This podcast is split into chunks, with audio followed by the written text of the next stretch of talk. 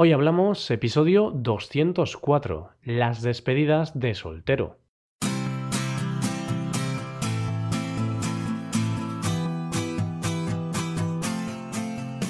Bienvenidos a Hoy Hablamos, el podcast para aprender español cada día. Ya lo sabéis, publicamos nuestro podcast de lunes a viernes. Podéis escucharlo en iTunes, en Android o en nuestra página web hoyhablamos.com. Recordad que en nuestra página web tenéis disponible la transcripción completa del audio de este episodio. Bienvenidos un día más a un nuevo episodio de Cultura Española. Para hoy hemos preparado un tema a petición de uno de nuestros oyentes. Y es que David, un oyente que nos escucha desde Estados Unidos, estuvo una vez de vacaciones en España y vio a un grupo de españoles celebrando una despedida de soltero. Así que nos ha preguntado qué se suele hacer en este tipo de fiestas en España y por qué. Así que vamos a responderle. Empezamos. Hoy hablamos de las despedidas de soltero.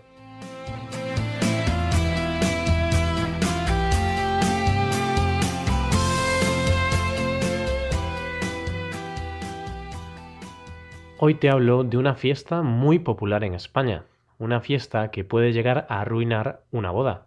Te hablo de la despedida de soltero, una celebración de lo más picante. Una despedida de soltero, una despedida de soltera, es una fiesta organizada por los amigos de los novios en la cual se celebra la última gran fiesta antes de contraer matrimonio. Así es, con la despedida de soltero se dice adiós a la que para muchos es la mejor etapa de sus vidas, la soltería. Una etapa en la que no tienes que darle explicaciones a nadie, en la que pasas mucho tiempo con los amigos, en la que compras packs individuales en el supermercado o en la que aún no sabes qué es eso de crisis matrimonial. Mucha gente decide ser soltero por decisión propia. Es gente que prefiere vivir sola y no tener pareja. A estas personas se las conoce en ocasiones como solterones o solteronas, especialmente si llegan a una edad madura y aún no tienen pareja. Otros, en cambio, deciden dar el paso y deciden pasar por el altar. Abandonan la soltería para vivir en pareja durante el resto de sus vidas. Eso, al menos, siguiendo la teoría. Pero antes de pasar por el altar les espera una divertida prueba, la despedida de soltero. Esta fiesta se realiza normalmente por separado. Por un lado, una fiesta con el novio y sus amigos, y por otro lado, una fiesta con la novia y sus amigas. Los encargados de organizar la fiesta son los amigos de los novios.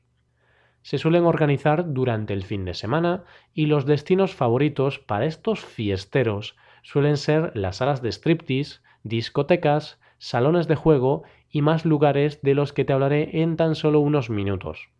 Bien, ya sabes qué es una despedida de soltero.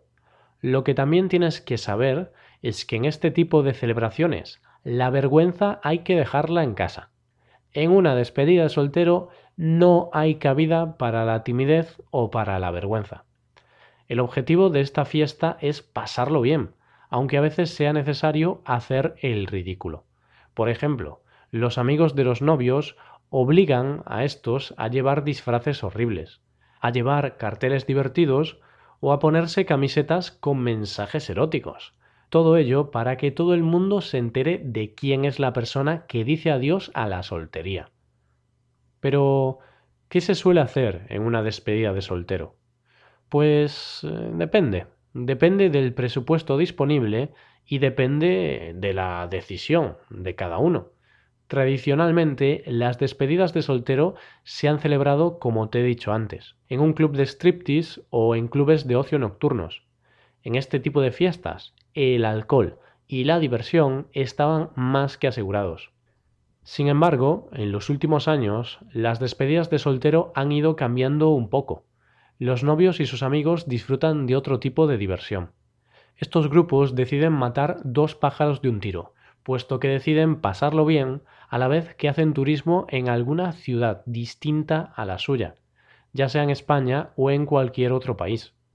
Algunos grupos deciden utilizar la despedida de soltero para conocer nuevos lugares, siendo muy populares destinos como Budapest, Ámsterdam o Lisboa. Ciudades muy bellas y con un gran ambiente festivo. De eso no cabe duda. Lo cierto es que no conozco a nadie que haya ido a Budapest y que lo haya pasado mal. Es una ciudad increíble, la verdad. Estuve allí hace dos años y me encantó. Si algún oyente nos escucha desde allí, le mando un gran saludo. Para aquellos grupos con un presupuesto más limitado, también hay otras opciones.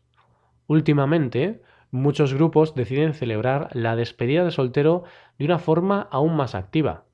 ¿Cómo? Pues participando en deportes de aventura. Deportes en los que pueden liberar adrenalina y disfrutar al máximo con los amigos. Algunas de las actividades más populares son el paintball, un deporte que mezcla la acción y la estrategia. Aquí será casi misión imposible salir del recinto sin recibir ninguna bola de pintura en el cuerpo. El rafting, o lo que es lo mismo, el descenso de ríos. Todo el grupo va subido a una balsa y con la ayuda de unos remos van siguiendo el cauce del río. O el karting, que consiste en carreras al volante de unos vehículos pequeños pero muy veloces, los karts. Estas son solo algunas de las actividades que se pueden hacer en una despedida de soltero, pero hay más. Es evidente que aquí no vamos a tratar todas. Sin embargo, ya se celebre de una u otra manera, toda despedida de soltero que se precie va a acabar con una buena resaca. ¿Y qué es la resaca? Pues es ese malestar que se siente al día siguiente de haberse pasado con el alcohol. Tras esto, ya solo quedará esperar al día de la boda, el día en el que empieza una nueva vida para el nuevo matrimonio. Aquí los novios se despedirán definitivamente de la soltería para empezar una nueva vida, la vida de casados. Y es que todo tiene sus pros y sus contras. Al igual que te hablaba de algunos puntos positivos de la soltería, la vida en pareja también tiene su parte positiva, ¿verdad? Seguro que los que estáis solteros tendréis vuestros argumentos a favor de la soltería y los que estáis casados también tendréis vuestras opiniones a favor del matrimonio. Y para los que estéis buscando vuestra media naranja, pues paciencia, amigos y amigas. La persona que esperáis llegará tarde o temprano. Pero no os quedéis parados en casa y salid a buscarla, porque tampoco va a llegar a vuestra puerta como si fuese un paquete de Amazon. ¿Vale? Por cierto, en uno de nuestros primeros episodios de Cultura Española te hablé de las bodas españolas. Fue en el episodio número 24. Así que te animo a que lo escuches si quieres saber cómo es una boda española. Algunos datos te van a sorprender. De esta forma vamos llegando al final del episodio de hoy. Como siempre, os animamos a que comentéis cualquier cosa que os apetezca. Lo podéis hacer en nuestra página web en nuestro canal de YouTube o en nuestra página de Facebook. Estaremos encantados de leeros. Y aquí acabamos. Nos ayudaríais mucho dejando una valoración de 5 estrellas en iTunes. Y recordad que podéis consultar la transcripción completa de este podcast en nuestra página web hoyhablamos.com. Pasad un buen día. Hasta mañana.